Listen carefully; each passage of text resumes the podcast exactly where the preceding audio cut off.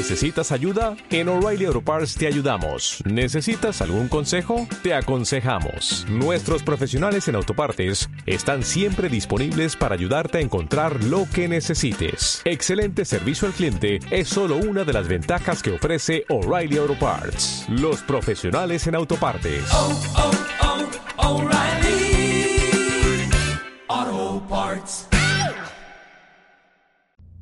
Entrando por tus oídos hasta llegar al centro de tus emociones, ADR Networks está en este momento activando tus sentidos.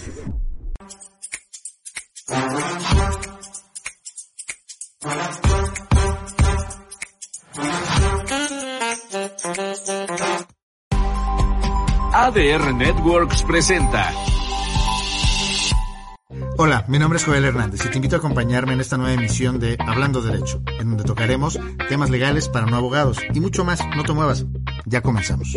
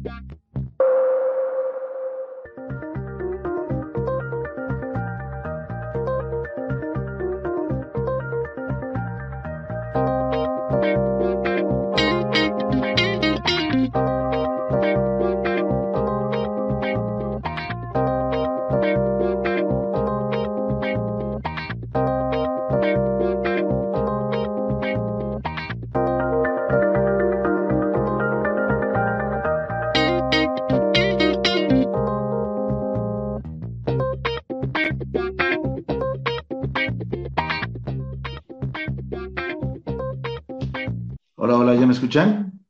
Ok, ¿podemos comenzarlo, por favor? Uno, dos, tres, ¿me escuchan? Ahora sí, ya creo que ya nos escuchamos, ¿no? Así es. ¿Cómo estás, Enrique? Muy buenos días, un gusto saludarte. Muy buenos días, muy bien. ¿Y tú, Joel? Ya en esta mañana, eh, ya del este 20 de septiembre, después de un lunes muy complicado para los mexicanos y, por supuesto, aquí saludándolos desde Moreno. Excelente, excelente. Pues bueno, eh, creo que hay, alguna gente en los sectores políticos que te conocen muy bien, un, un, este, un político muy joven, principalmente desarrollado ahí en la izquierda, en el PRD, que es, que es básicamente. Eh, háblanos un poquito de ti, por favor. Sí, eh, el PRD pues ya llevo alrededor de ya tres años, este, he estado trabajando acá en el estado de Morelos desde el año 2020, eh, con diversas eh, actividades que hemos realizado. Por ejemplo, en el 2020 empezó la pandemia, en marzo de 2020, y empezamos a traer distintas despensas y ayudas eh, como apoyo, en especial a los meseros, a distintas comunidades indígenas que tenemos aquí en el estado de Morelos, por ejemplo, en Cuentepec, en el municipio de Temisco, un municipio aledaño a Cuernavaca, también en Chalcatzingo, que también es una comunidad indígena del municipio de Jantetelco, que ya está en el oriente del estado. Por otra parte, también dentro del año 2021 nos dedicamos a hacer estrategias de campaña para el mismo instituto político, tanto en la Ciudad de México como en el estado de Morelos. En el estado de Morelos estuvimos trabajando en el Distrito 1 local de Cuernavaca, en la Ciudad de México estuvimos trabajando por la alcaldía de Coyoacán y bueno, también en el estado de Guerrero hemos tenido algunas eh, apariciones, más que nada en la zona norte, lo que es el municipio de Iguala, en donde también hemos trabajado con la visión de promover eh, los derechos políticos y los derechos humanos de las personas. Actualmente, como equipo, también tenemos al primer director de la diversidad sexual en Iguala, es decir, la primera vez que en, el, en, la región norte de Guerrero se tiene a un director de diversidad sexual, algo que antes se veía como tabú, algo que antes se veía como algo eh, enigmático y problemático, pues hoy en día ya estamos recuperando esos derechos. Y actualmente en este año lo que hemos realizado, por supuesto, también hemos eh, visualizado estrategias de campaña para las elecciones pasadas, específicamente estuvimos viendo temas de Aguascalientes, Durango, Oaxaca, y también lo que hemos realizado, pues es a través de la coordinación de las juventudes de izquierda en el Estado, diversos proyectos en pro de la sociedad eh, de juvenil de Morelos, en el cual tenemos debate, oratoria, eh, distintos eh, temas en cuestión pública, en cómo pues pueden encontrar trabajo, digamos que vamos a hacer eh, para este año y el siguiente, un taller de emprendimiento que lo llamamos Meta, que es son morelenses emprendedores y trabajadores asociados, en el cual lo que se busca es que también todos los morelenses, personas adolescentes y jóvenes, tengan las herramientas para salir al mercado laboral, que hoy en día todavía es más común. Entonces, es lo que nos hemos dedicado a hacer durante estos, estos tres años ya trabajando en el partido. Y bueno, desde antes también lo veíamos en el nivel académico. Eh, tenemos una liga de debate en todo el estado que se llama la Liga de Debate Morelos, empezamos actividades en el año 2029 ya, y ahorita en el 2022 ya tenemos distintas representaciones nacionales e internacionales. Entonces, pues es más o menos lo que nos dedicamos aquí en el Estado. Y bueno, y por supuesto, el día de hoy ya nos vamos a dedicar a hablar todo el tema de las alianzas y también cómo se ven en el Estado. Sí, complicado, complicado, pero aquí yo quisiera empezar con una situación que de acuerdo a tu experticia, tu, a, a, tu, a la experiencia que ahorita nos acabas de desmenuzar, que nos hablaras de qué es un instituto político, o sea, qué es lo que conocemos lisa y llanamente. Entonces ese es el nombre técnico, eso es un instituto político, sí, pero la gran mayoría de la gente lo conoce como partido político, ¿no? Y tenemos una diversidad en nuestro país, tenemos una diversidad de criterios, de dirigencias, ¿por qué no decirlo así? Hasta de posturas en las cuales eh, pues deben de votar, este, corrientes que, que lo damos. Pero ¿qué es, qué es, o sea, para ti, un joven político, qué es un instituto político? Bueno, lo que podríamos ver como instituto político, Joel, ahora sí que es un conjunto de personas que se conglomeran entre sí y que tienen hoy en día un registro ante el Instituto Nacional Electoral con la visión de promover sus posturas. Eh, antes de que se creara un partido político, que ¿cómo lo conocemos como agrupación política nacional? Algunas veces lo conocemos como APN, pero ¿qué es esto? Si bien sí tienen registro ante el INE, todavía no pueden ser votados. Es apenas como, digamos, el primer pasito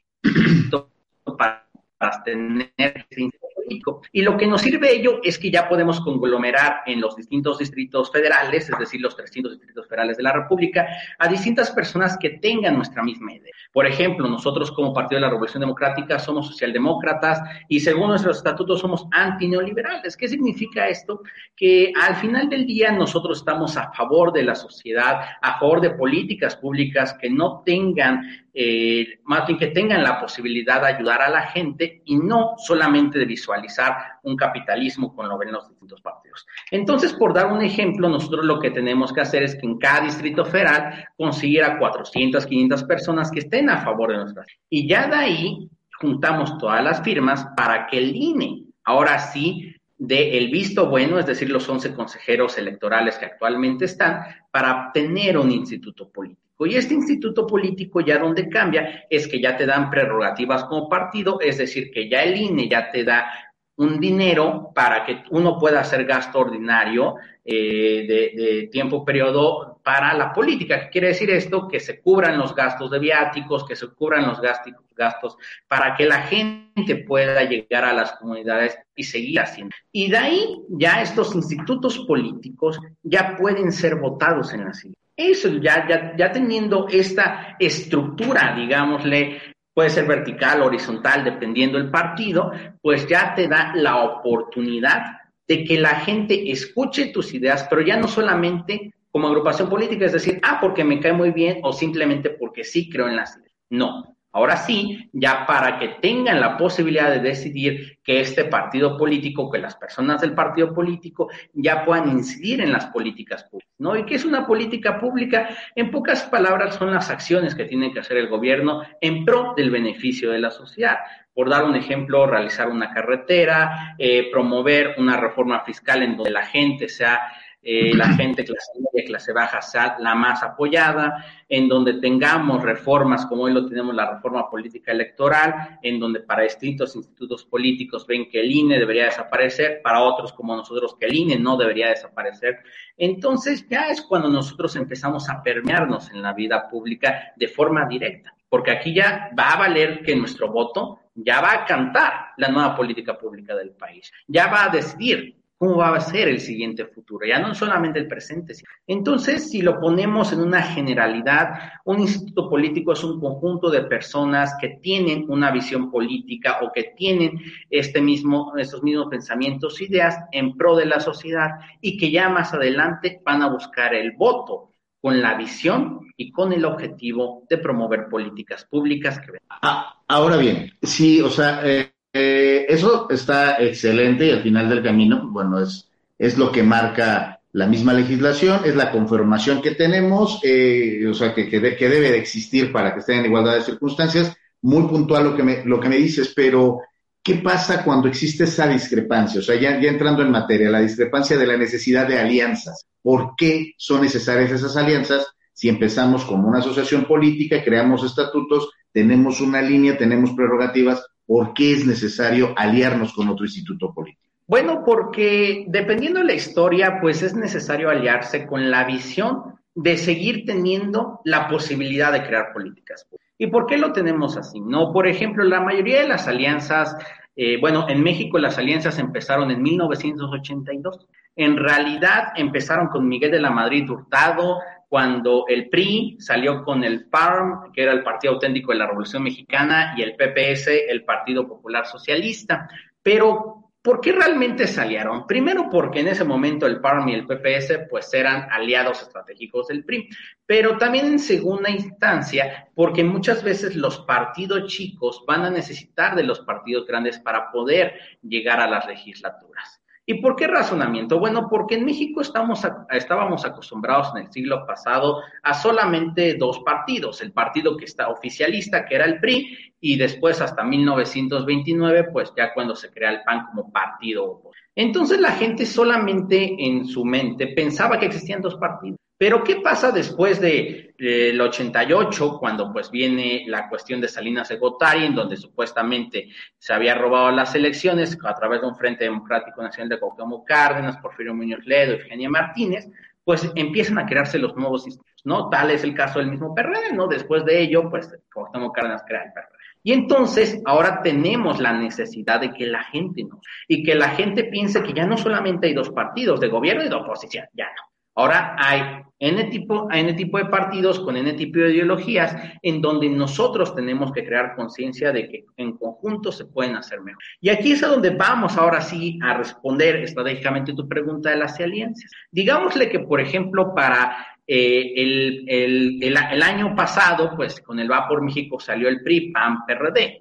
Y aunque no tuvieran como mucha cuestión ideológica razonable entre ellos, por ejemplo, el PAN es de derecha, el, el PRD es de izquierda, el PAN defiende al 100% la vida, podríamos decir, el PRD somos pro derechos sociales, derechos humanos, pues realmente no tiene tanta compaginación. Pero lo que nosotros tenemos es una idea Como PAN, PRI, PRD al 2021, la idea conjunta era quitar el poder. Entonces ahí es cuando se promueven las alianzas. Las alianzas entre partidos chicos y o partidos grandes en el momento con la visión de seguir promoviendo esas políticas públicas, pero con una idea en común.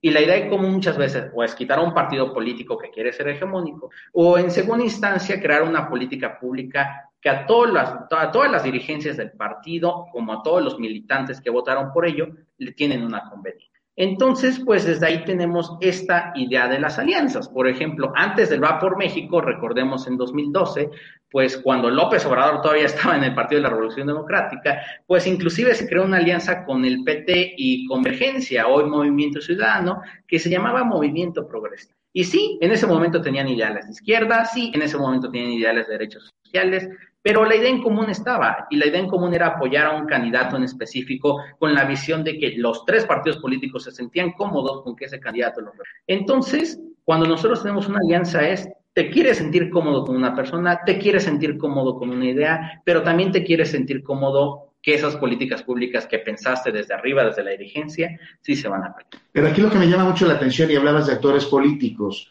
yo eh, observo dentro de vamos, lo, lo hago como, como ciudadano, no inmerso en la política. ¿okay? O sea, años de, de, postulación, de ocupar algunos cargos en la administración pública, en la, en la, iniciativa privada, pero lo veo como un ciudadano en el que digo, oye, es que este, esta persona pues pertenecía o respetaba la ideología política de tal instituto político y ahorita lo veo con otra. ¿Por qué se da? O sea, bueno, tenemos la libertad de, de poder brincar, pero ¿por qué? Bueno, lo que pasa es que lo que hoy conocemos como chapulineo, que si ya chapulineaste del, del PRD a Morena, del PAN al PRI, entre otros, más que nada tiene que ver por muchas circunstancias, ¿no? Pero la, la, la, más elemental es que ya no se consideran de la región ideológica en la cual ellos venían, ¿no? Al final del día tampoco podemos eh, juzgar eh, con tanto poder el decir voy a cambiarme en un partido político. ¿Por qué? Por el razonamiento de que muchas veces sí tenemos una ideología de derecha, sí tenemos una ideología de izquierda, pero llega el momento en donde inclusive para poder tener tu misma ideología, pues necesitas brincar, porque en, llega un momento en donde dirigencias estatales o inclusive dirigencias municipales ya no te dan ese respaldo que tú necesitas para seguir creciendo. Pero, por ejemplo, ¿qué pasa en uno de los peores de los casos, no? En donde, por ejemplo, la gente que se va, eh, no sé, por dar, o que gente que era del PT, MC, pues se va a un partido completamente de extrema derecha como era el PES, ¿no? El Partido Encuentro Social o Partido Encuentro Solidario. Ahí es donde ya vienen las diferencias, ¿no? En donde, ¿qué quiere decir? Que la persona misma no tenía una herramienta política ideológica y que solamente se pensaba entonces que era para crecer. Porque ya son divergencias muy fuertes. Aquí ya no es de decir, bueno, un primer día estás en pro del aborto y otro segundo día estás en pro de la vida. Eso ya no es posible ideológicamente hablando, pero lo que sí es posible es decir querer seguir siendo. Entonces, lo que pasa con estas personas, ya en este peor de los casos, cuando hay un cambio completo dentro de la asuntiva derecha-izquierda, e es que es más que nada por la, misión del, de su misión propia de crecimiento, ya no una misión colectiva. Pero cuando estamos cambiando en una misma, en una misma palabra, en una misma línea, por ejemplo, como fue PAN, PRI, PRD, que fue una línea en contra de Morena, entonces entiende un poco más la situación pero ¿qué nos pasó a nosotros como PRD, no? Después de lo que pasa con López Obrador y la creación de Morena en el 2014, pues empieza a haber distintas personas que realmente no creían en, los estatutos del PRD, sino creían en López Obrador. Y entonces por ello la gente empieza a cambiarse de PRD a Morena, porque eran seguidores de López Obrador, pero no eran seguidores de los estatutos ni de la ideología del partido. Entonces, eh, esa fue, esa fue la complicación del partido. Llega un 2018 en donde tampoco la, los mismos perredistas como tal compaginaban al 100% con Ricardo Anaya y también se utiliza otra plataforma. Y ya finalmente en 2021 pues tenemos es, esa problemática, ¿no? De que ya está al 100% la gente que ya se va del Partido de la Revolución Democrática para apoyar a Morena, los López Obradoristas, y de ahí entonces empezamos con... Porque ahora sí ya salió toda la gente que no tenía el estatuto político de buena manera en su mente, ¿no? O sea, que no era, no tenía las ideas del partido. Y entonces ahí empecé. y ahora sí desde cero empezamos. Pero entonces cuando nosotros visualizamos una alianza no significa que vamos a estar al 100% con las ideologías de, los otros partidos políticos, no significa tampoco que es estar a favor de la dirigencia estatal o nacional del otro partido político, pero sí que tenemos ideas en común. Y en este caso el Va por México, desde que se empezó a conformar con el Sí por México, pues la idea en común era quitar a Morena, porque digamos que las tres líneas entre el PAN, PRI y PRD para este momento de 2018 al 2024 es que sí tenemos algo en común todos, y es que somos A diferencia de Morena, que pues ahorita ya no sería oposición, ahora sí ya, lo somos todos. Irónicamente, el PRI hoy es oposición. El PAN PRD siempre han sido oposición. Entonces, por eso no ha costado tanto. Lo que hoy cuesta, pues es ya la figura de Alito Moreno y cómo quiere actuar. Sin embargo, a 2021 el pensamiento era, tenemos la idea de la alianza. ¿Por qué? porque somos oposición y queremos seguir estando en gobierno, pero tenemos que jugarle como la Ahora bien, eh, sí, o sea, eso, eso me queda más que claro que es un eh, que, que, la alianza es más que ya un frente común y porque al final, pues bueno, es, eh, hablemoslo como contienda, como una, una competencia de ideales que nos intentamos, intentamos venderle a la, a la ciudadanía eh, a través de un instituto político. Pero ahorita me hablabas de que el objetivo de esta alianza en específico de la cual nos expresas es quitar a Morena. ¿Por qué quitar a Morena? Bueno, porque nosotros creemos que Morena en sí mismo no es que tenga un estatuto político base como tal. Recordemos que como Morena, pues es un movimiento, ¿no? Un movimiento de regeneración nacional, pero en realidad era un movimiento en el cual era el, el impulso de López Obrador, pero después de ahí ya no, ya no hay una estrategia política entre ellos con la visibilidad de seguir adelante. Y hoy lo podemos ver hace un mes, cuando empezó el cambio de dirigencias estatales y apenas antier, cuando terminó el cambio de dirigencias nacionales en las secretarías, pues realmente se están peleando entre los puros y los neopuros o como se quieran llamar, ¿no? Los puros eran los fundadores de Morena en el 2014, los nuevos son los que ya vienen después de 2018. Pero ¿qué pasa en ese sentido? tal como lo dice su nombre como movimiento, pues cada uno tiene su línea, ¿no? Tiene su línea Claudia Sheinbaum, tiene su línea Ricardo Monreal, tiene su línea Dan Augusto, tiene su misma línea Miguel Barbosa, el gobernador de Puebla, tiene su misma línea Cuitlagua García, el gobernador de Veracruz, y entonces entre ellos ya ni siquiera saben qué está pasando. Y lo podemos ver hoy en día, ¿no? E inclusive en la Cámara de Diputados ahorita que está votando la, la militarización eh, hasta, o que se extienda, ¿no? El periodo del ejército en las calles hasta finales de 2028, pues ya, inclusive entre la Cámara de Diputados ya tienen mayor consenso y Ricardo Monreal en el Senado no tiene consenso. Y la verdad es que pareciera que no quisiera tener. O sea, en, en realidad entre Morena no hay una línea ideológica que diga, oye, ¿sabes qué? Voy a estar en pro de la gente. Inclusive, su Instituto de Formación Política apenas tiene una creación reciente. No, o sea, estamos diciendo que apenas hace dos o tres años empezaron a hacer sus comités de formación política de manera verídica. Entonces, si podemos decir que es un movimiento como tal, no lo es. E inclusive podemos visualizar que según sus eh, supuestos estatutos, en donde dicen que son liberales, pues pareciera que para muchos no lo son, porque inclusive todas las políticas de militarización, políticas, de cómo está jugando la reforma fiscal, políticas, de cómo están eh, previendo la inflación independientemente de la situación externa de China, Ucrania, Rusia, Gran Bretaña y Estados Unidos, pues están jugando en pro de una política no liberal. Y ellos lo que ellos mismos no están entendiendo, porque al final de cuentas el neoliberalismo es siempre buscar que el país se mantenga a través de un capital, pero que también los empresarios van a tener la fortuna de que el mismo, de que el mismo gobierno estatal y nacional pues los proteja. Y eh, antes de que a consecuencias de los individuos que no tienen las empresas. Y es lo que está pasando hoy en día. Estamos viendo a un Slim, a un Salinas Pliego, a un Larrea, eh, que en realidad están muy bien protegidos por el Estado en vez de seguir apoyando que las pequeñas y medianas familias pues estén teniendo la oportunidad de tener estas pequeñas y medianas empresas para seguir. Entonces, si lo podemos ver inclusive en ese sentido, pues Morena le está jugando un partido neoliberal, pero a la vez dicen que están diciendo que no, pero le quieren jugar a una reforma eh, disque social en donde promuevan la militarización, pero hace cuatro o cinco años el mismo Mario Delgado y Claudia Hernández decían que no y pegaban un montón de stickers en todos lados de la Ciudad de México.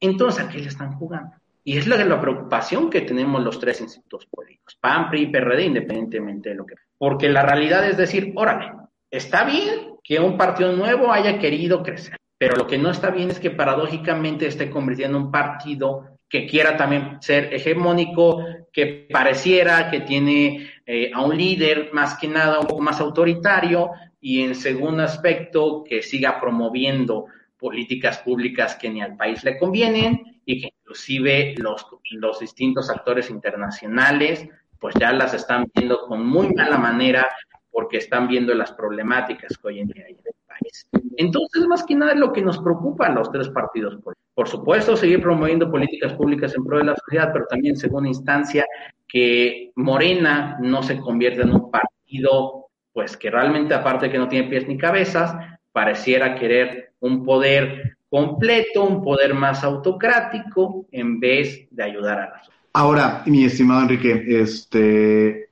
¿qué pasa? ¿Qué pasa? ¿Qué tengo que, que hacer para que esa, esa situación eh, como ciudadano me convenga? Yo ahorita te lo voy a decir como postulante, como, como una voz que se eh, que de alguna forma viene una pelea contra el sistema. Eh, ¿Qué debo de hacer para exigirle a ese instituto político políticas públicas que me sean benéficas? ¿Cuál sería desde tu, desde tu trinchera el cómo el ciudadano puede exigir que esas políticas públicas que necesita, o sea, que no tiene la experticia, eh, pero que él, observa en su vida diaria que, son requeridas, cómo hacerlo? ¿Me explico? O sea, te voy a hablar de un tema en específico. Eh, prisión preventiva oficiosa, ¿no? Que, eh, tan en boga estuvo en las semanas pasadas. ¿Cómo le digo a mi instituto político, oye, ¿sabes qué? Necesito una reforma al 19 constitucional, porque al final es aberrante ver ciertos delitos que deben de, ser modificados. ¿Cómo accedo a ese instituto político al cual no tanto que tenga pertenencia, pero que comparto sus ideales? ¿no? Bueno, eso pasa para simpatizantes y militantes. Eh, realmente hay de dos formas, ¿no? Ir de una manera muy vertical, eso sí lleva mucho tiempo, o ir directamente al grano, ¿no? Con, con dirigencias, con secretarios. Primero voy a referir al, primer punto, que es la parte vertical, ¿no? Digamos que como ciudadano o militante que no es una secretaría, que no está en los órganos eh, digámosle, eh, estatales, en los órganos municipales o en los órganos descentralizados, ¿no?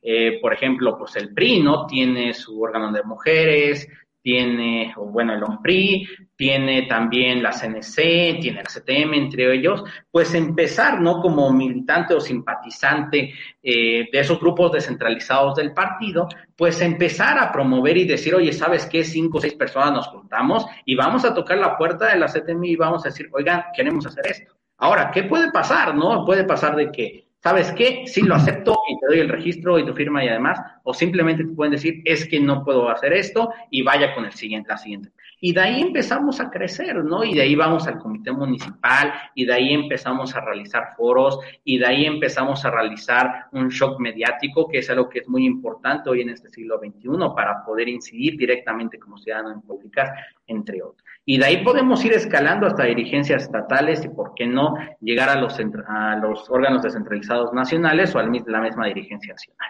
Pero eso es por una parte, es muy tardada, ¿no? Por eso es que tampoco como ciudadano a veces eh, nos interesa mucho estar poniendo cinco, seis, siete meses en hasta llegar hasta que me puedan escuchar.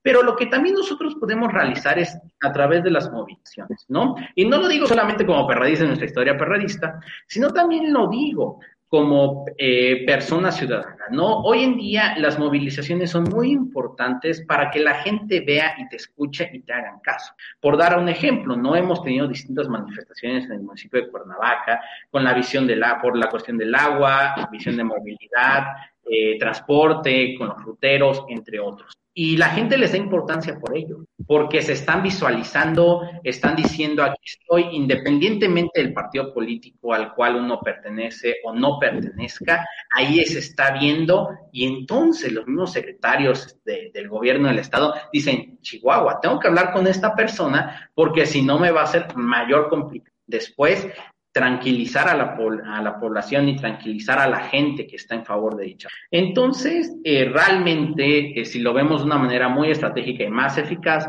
¿qué es lo importante? Hacer movilizaciones como personas, seguir haciendo foros en redes sociales, pero también en segunda instancia, que tanto medios de comunicación como secretarios de partidos o gubernamentales te estén viendo que uno está ahí porque va a ser en el momento en donde entonces ahora sí a alguien le van a acercar. Porque si no nos ven, si solamente estamos detrás de las personas, si solamente estamos detrás de una pared, no vamos a poder hacer. Pero al final de cuentas, la política y la vida son así.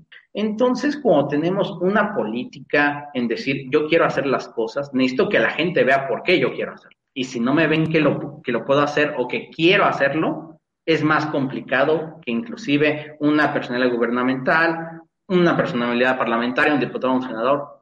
Y bueno, la otra característica que ella no la recomiendo mucho porque es, sí es complicada por la cuestión del INE, es conseguir firmas, ¿no? Al final de cuentas, como iniciativa ciudadana, necesitas el punto 03% eh, del padrón electoral estatal o padrón electoral nacional, dependiendo qué tipo de iniciativa quieras hacer, y presentar en la Cámara de Diputados, pero ya confirmas el INE legal de la persona. Pero en lo que el INE, pues corrobora todos los datos, en que el INE te saca o no firmas que estén bien o mal, pues realmente también es un tiempo muy largo, ¿no? Eh, e inclusive se quería hacer aquí en el estado eh, una eh, promoción de quitar o tener un subsidio para la gente morelense sobre, sobre, las casetas que hay en la autopista del Sol.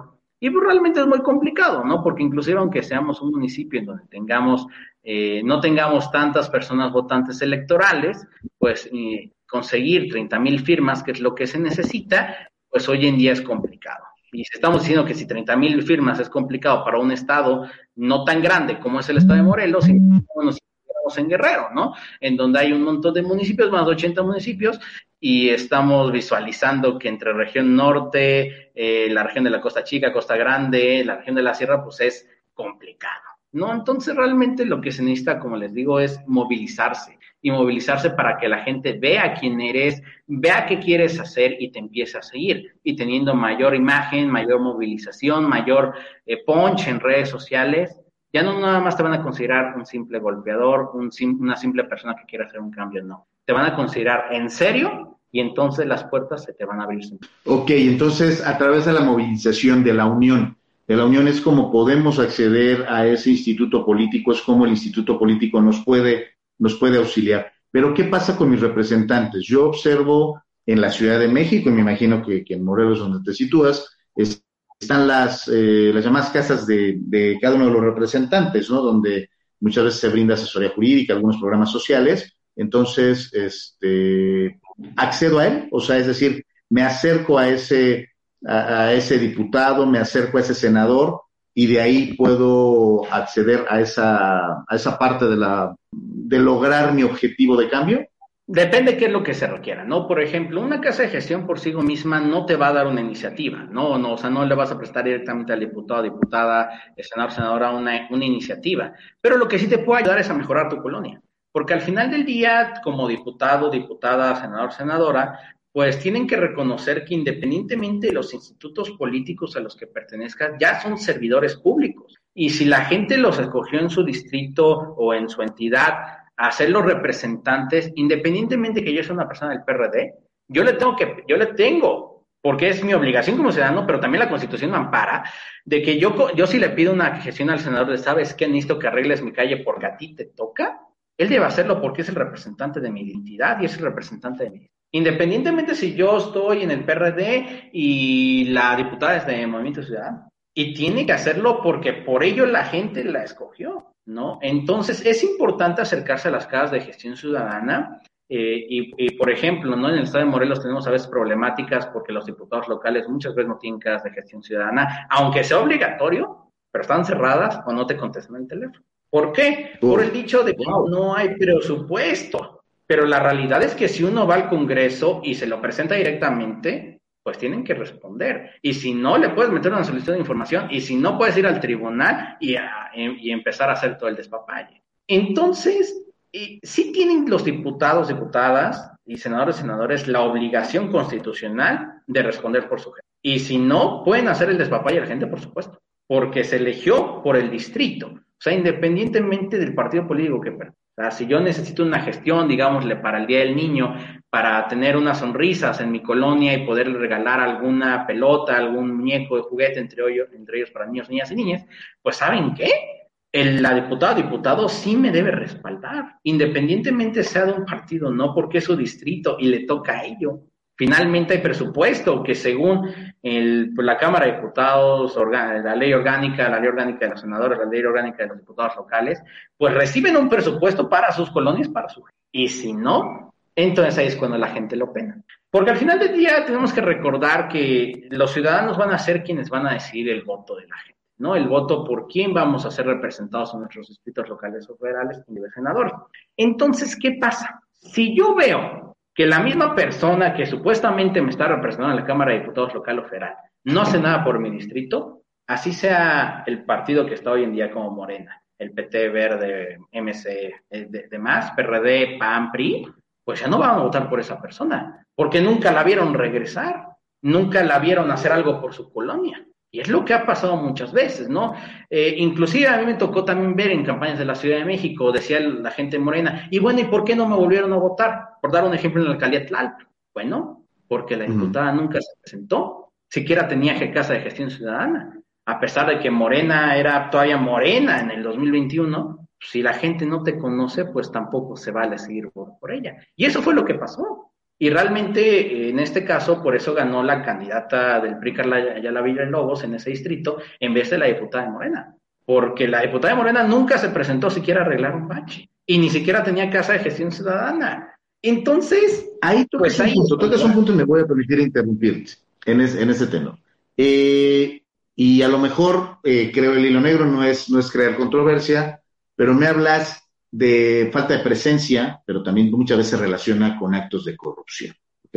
Eh, por ahí, en lo más sonado, y vamos a hacerlo presente, no es de tu instituto político, pero hay una alianza, PRI, y el tema Lito Moreno. O sea, un tema en el cual es una lluvia de versiones, una lluvia en la cual no, o sea, no hay transparencia de qué va a suceder, yo diría, bueno, pues denle la oportunidad de dejar la secretaría del partido para que responda a las acusaciones y no siga afectando al instituto político y por demás a los que están en la alianza. Pero no se ha hecho. ¿A qué se debe de acuerdo a tu, a tu óptica? Bueno, precisamente ahí sí se debe, e inclusive ahí sí citando a nuestro dirigente nacional Jesús Zambrano y al mismo Marco Cortés, dirigente nacional del PAN, pues ahí sí se debe por la necesidad alito de quedar impune, ¿no? ¿Por qué razón? Estamos visualizando eh, desde el, año 2021 que Alito quiso dejar a su sobrino, ¿no? ¿Y cuál fue el problema ahí? Pues que MC tampoco traía un candidato malo, entonces pues le quitó votos y la idea de Sanzores terminó. Pero inclusive de ello, pues antes como exgobernador de Campeche, pues se, se decía, según lo que hemos eh, investigado, ¿no? Y lo que los mismos periodistas han investigado durante estos tiempos, pues de que también tenía sus lotes ejidatarios, de que tenía sus terrenos y demás. Y que... Entonces, eh, la problemática fue de que tanto Morena, PT y Verde, pues en la sección instructora, cuando ya querían desaforarlo, pues tenían los votos y parece ser que alguien del PAN o del PRD también, pues ya estaba en contra. O sea, ya había perdido eh, Alito Moreno este, la posibilidad de no quedar desaforado y que le empezaran a juicio. Entonces, por ello es que hace ese cambio, relativamente hablando. Entonces, pues tenemos esa situación, pero no solamente ello, sino que también la cuestión de Alito tiene que ver por lo que pasó en Hidalgo. Como que podemos recordar en las elecciones de 2020, pues sí, de ahorita de 2022 en Hidalgo, pues eligió como candidata externa del PAN a Carolina Vigallo, eh, hoy secretaria eh, del Comité General del PRI, y bueno, eh, ¿qué fue lo que pasó? Que el mismo PRI estatal y Omar Fayad como tal querían tener a, dicha candidata porque su candidato era el presidente de Mineral de la Reforma Israel Félix Soto. Pero la problemática fue de que entre PRI estatal y PRI nacional pues nunca hicieron un, bueno, hicieron un choque muy fuerte y la verdad es que el PAN y el PRD en el estado de Hidalgo no, no, hay, no hay gran voto. ¿No? La realidad es que inclusive en el PRD, en Hidalgo, se perdió el registro y a lo mucho el PAN alcanzó el 3.2, 3.3%. Entonces, pues el que, el que debía haber decidido la candidatura como tal sí era el PRI estatal, porque pues ni el PAN ni el PRD como tal, y que ser autocríticos, no tenemos presencia ahí. Entonces, pues llega a tener a fuerzas una imposición por parte del Nacional y empieza a ver todo el despapalle. Y hoy vemos en día que acaba de subir Julio Menchaca por lo mismo de Morena siendo un Estado que nunca había cambiado al PRI. Y entonces empezamos con ese boom y todavía tenemos un tercer, una tercera problema, los hermanos Moreira. Humberto Moreira y Rubén Moreira. Humberto Moreira sale a decir hace mes y medio que estaba en contra de lo que estaba haciendo su hermano Rubén Moreira y que inclusive se lamentaba haberle dejado el poder del estado de Coahuila cuando fue gobernador. Es decir, que si entre hermanos estaba diciendo ello, pues quiere decir que hay muchos problemas. Entonces vemos un bloque de tres personas, ¿no? Lo que pasa con Rubén Moreira, lo que pasa con Carolina Vigallo y lo que pasa con... Entonces, al final del día, ¿qué es lo que está pasando? Como institutos políticos lo vemos, como PAN y con PRD, eso confinamos también. Eh, cuando vemos que este bloque de tres personas ya las está viendo negras, ya las está viendo que ya no van a poder seguir eh, en el cargo, e inclusive los, hay varios prisas que lo están diciendo, pues de que ya no se vale lo que están. Porque estaban desde un principio diciendo vamos a tener una moratoria constitucional como va por México, que es una moratoria constitucional que lo que no le conviniera al país, todo el mundo, PAN, PRI, PRD iba a votar que hoy en día está al revés. Y, la, y en Senado es lo mismo. Osorio Chong, Beatriz Paredes, ellos, ellos mismos están diciendo es que vamos a votar en contra de la militar. Pero el PRI en diputado está diciendo, no, espérate, pues sí, porque es que es algo mío, pero no que, eso iba en contra de lo que se pensaba en, la, en, la, en, el Va por México, en los, en los estatutos que realizaron como Va por México. Y eso fue lo que también al PAN y al PRD, pues les terminó por costar, eh, no solamente políticamente hablando, sino también la cuestión de decir, ya no, ya, ya no podemos ir con el PRI. Porque entonces estamos visualizando que realmente no es todo el PRI, y ojo, aquí quiero acatar algo, no es del instituto al 100, sino estamos viendo que un bloque de tres personas son quienes quieren promover esta, eh, esta política pública, digámosla así, pero ¿a qué costo? A costo de perder el va por México, a costo de perder visibilidad o a costo de intereses personales. ¿no? Y, hay, hay, mucho debate entre periodistas de que si hay que apoyarlo, si que no hay que apoyarlo, eh, si es un seguimiento de las reformas de Peña Nieto, si no es un seguimiento de las reformas de Peña Nieto. Entonces eso es lo que está pasando con la alianza, ¿no? Más que nada, ¿por qué hay una disrupción? Por el tema del bloque de esas tres personas, que PAN y PRD no quieren, ni por, su, por, la, por la misma narrativa del bloque va por México, pues ni siquiera se les hace sentido que estén definiendo una reforma que Morena se quiere. Ahora bien, entonces podemos concluir que lo que se maneja en los medios de comunicación como alito y corrupción es más una estrategia política, ¿cierto? Sí, porque no podemos hablar todavía de corrupción al 100% hasta que, lo hasta que en verdad la fiscalía lo descubra. Porque una cosa es estarlo diciendo como Laida Salsores en el martes del jaguar, pero si vemos hasta el momento, pues una cosa es ello y otra cosa muy distinta es que en verdad la Fiscalía General del Estado de Campeche y la Fiscalía General de Justicia, pues ya del gobierno, pues de verdad tenga una orden de aprehensión como tal y no se ve que siquiera ya le hayan puesto una orden de aprehensión o que lo hayan puesto a citar, o sea, estamos diciendo que sí es una estrategia. No, es más que existe una carpeta de investigación en su contra, ¿no? Exactamente, existe la carpeta de investigación, pero una cosa es lo que exista y otra cosa es lo que ya de verdad un juez en un juzgado de circuito, en un juzgado eh, simple, pues ya está dictando. Porque estamos visualizando que en realidad, pues una cosa es el show mediático y otra cosa, pues ya lo que esté diciendo la Así es. Enrique, muchas, muchas gracias. Estamos a punto de terminar. ¿Me proporcionas tus redes sociales? Claro que sí. Me pueden encontrar en Facebook como Enrique Dupuy, en Instagram como Enrique-Dupuy y en Twitter arroba Dupuy01. Igualmente, pues si, si quieren seguir todas las actividades en el Partido de la Revolución Democrática de Morelos, ahí también tenemos todas las actividades en pro de la juventud que estamos haciendo y también pues en mis redes sociales pueden encontrar diversas actividades en de lo que también estamos haciendo en la juventud en los 36 municipios de la. Enrique, ¿algo más que agregar? Pues solamente como un pequeño mensaje para los jóvenes, pues seguir impulsando las políticas públicas, seguir impulsando la política, porque hoy en día como jóvenes a veces tenemos el error de decir de que ya la política no sirve, que la política es corrupta, que la política solamente es de puro instituto político y no sirve para ayudar a la gente, lo cual es falso. Si nosotros nos, inmiscuimos en, las redes sociales, nos inmiscuimos en la política territorial, vamos a ver que la gente que en verdad confía en nosotros es porque hablamos con, no solamente por palabras. Y al final del día, el presente nacional es el joven mexicano, el presente de Morelos es el joven morelense, y con ello quisiera decirles, vamos con todo, porque jóvenes, nosotros somos el 40% del padrón, padrón electoral para el 2024. Jóvenes, nosotros vamos a decidir lo que va a pasar en México en el 24, en el 27, en el 30 y demás. Si nosotros no hablamos, Excelente, si nosotros nos abstenemos, si nosotros no, no pensamos, vamos a tener problemática. Pero jóvenes tenemos que estar en pie de ley. Es un excelente, es un excelente mensaje. Te agradezco mucho que sea esta la primera de muchas. Muchas, muchas gracias. Excelente día. Gracias, hasta luego, gracias Joel. Hasta luego. Muchas gracias a todos ustedes. Nos vemos el siguiente jueves. Gracias por habernos acompañado el día de hoy en Hablando de Derecho. Buen día. Nos vemos este próximo jueves en punto de las 9 de la mañana en Hablando Derecho, en donde tocaremos diversos temas, temas legales para no abogados.